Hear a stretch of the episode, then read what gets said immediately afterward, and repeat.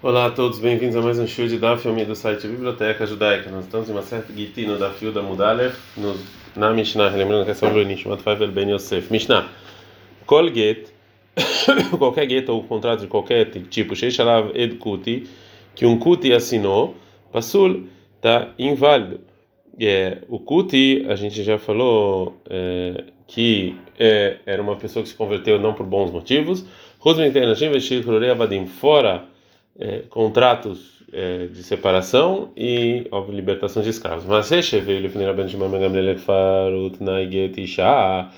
uma vez levaram para Ban Gamliel na aldeia de Utnai um gueto de uma mulher, veio Edá, Vedeikut, os testemunhos eram Kut e Veishir, e ele validou esse é, gueto, esse contrato de separação.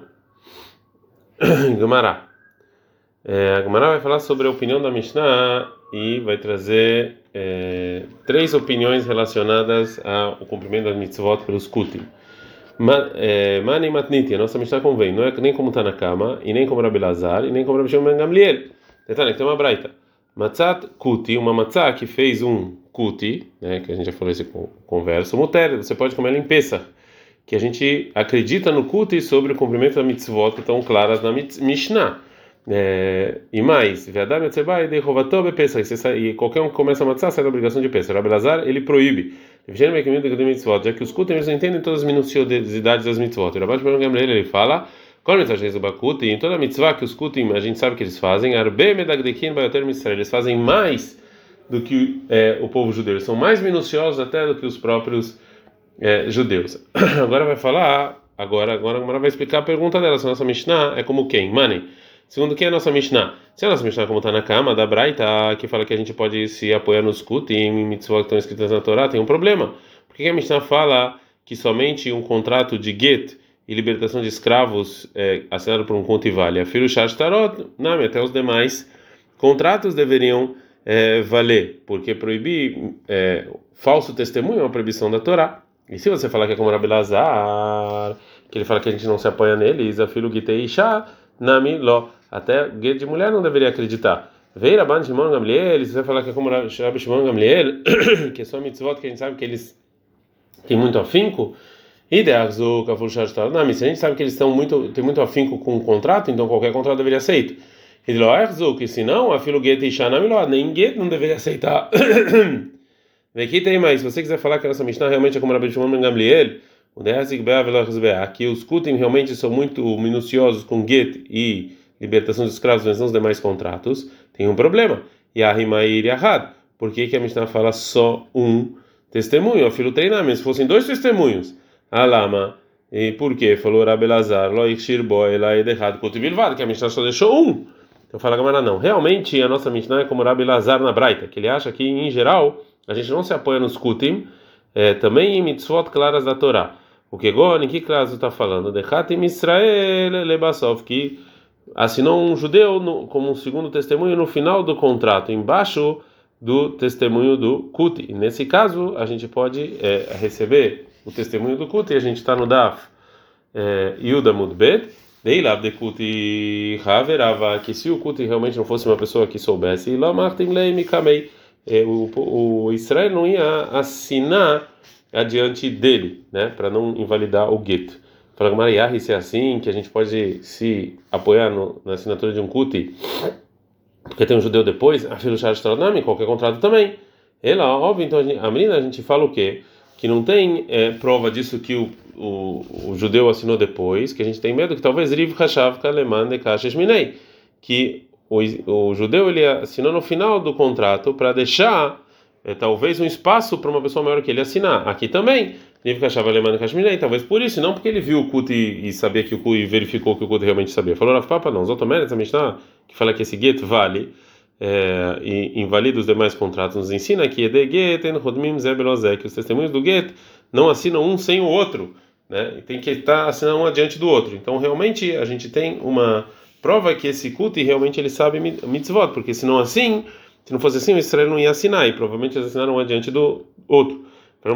Ah, Maitama, qual o motivo dessa lei? Falou Ravashei. Ramim decretaram isso, Xeramishum, que fizeram um decreto, talvez no caso em que é, que o marido vai falar para várias pessoas, Kulhem, todos vocês estão escrevendo gueto para minha esposa, E nesse caso a lei é que um deles precisa escrever o get e todos os demais precisam assinar. E se não assinou todos, então não valeu a condição do marido e a mulher não está separada. E Rahamim tem medo que talvez vão dar esse gueto para uma mulher depois que só parte dos testemunhos vão assinar, ela vai achar que ela está separada, mas na verdade ela não está. Então, para impedir isso, decretaram que de qualquer maneira todo mundo tem que assinar um na frente do outro. É, a Gamara vai voltar sobre o que falou Rabelazar. Gufa, a gente falou que Rabelazar falou que só tem um testemunho kuti que assinou, aí vale. Maika Mashman, que vem ensinar Rabelazar? Tanina, a gente já ensinou isso na Mishnah, que está escrito Kuti que todo tipo de contrato que tem a assinatura de um testemunho é inválido, né? fora o guia de mulher e a libertação dos escravos. Isso que a, que a Mishnah está escrito no singular, então é um. Mas se fosse a Mishnah, eu pensaria talvez até dois vale. Velho, que está errado isso, que está escrito um só, mijão de Mishtarot, filho Had na melhor, que dos demais contratos até um não vale.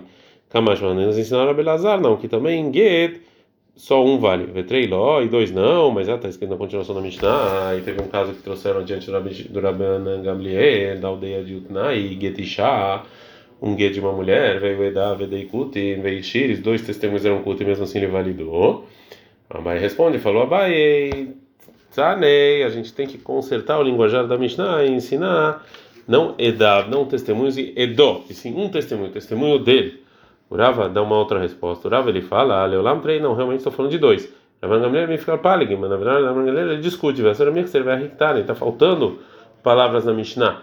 E essa foi é, foi o que quis dizer a Mishnah. Ravan ele machir beshnaim, ele o Ravan ele, ele valida o gueto mesmo com dois testemunhos. E aí trouxeram o caso realmente que trouxeram o gueto adiante dele e tinham os dois testemunhos, ele validou. Mishnah.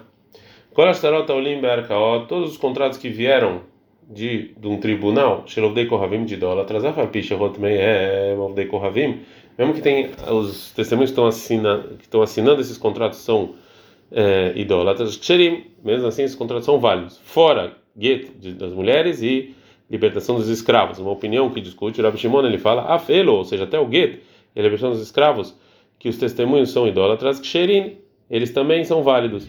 Veloz Kiru, Elabisman Shinasu Beediod. E é, e só está falando no no, no, no, no, no Beit Midrash, estão falando que são inválidos quando foram feitos pessoas não é, não juízes, quando foram assinados por idólatras, que eles não são juízes, eles não sabem como escrever, mas se for pessoas que sabem, também eles são válidos. Gumará. Agora vou fazer uma pergunta sobre o que disse a Mishnah, que todos os contratos de dinheiro que estão assinados por testemunhos idólatras são válidos capaz de ou seja, não tem diferença entre um contrato de venda e um contrato de é, presente. Os dois são válidos. Dá para entender meher venda, que um tempo em que a pessoa que comprou deu o dinheiro para o comprador, adiante de, dos testemunhos idólatras, ele comprou aquele campo. Mas o contrato ele é só uma prova que se não deu realmente a pessoa que comprou o dinheiro, eles vão escrever esse contrato.